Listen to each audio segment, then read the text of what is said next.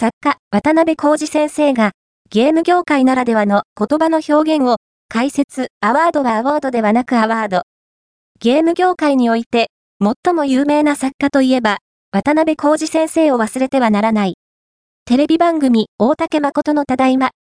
PC ランドでは、いじられキャラとして視聴者を楽しませたが、彼の真の才能は作家性にあり、小説1999年のゲームキッズを読めば、その才覚を伺うことができる。そんな渡辺浩二先生が、ゲーム業界ならではの言葉の表現を、自身の公式 X、旧 Twitter で解説しており、極めて興味深い内容となっている。それは、一体どんな内容なのか？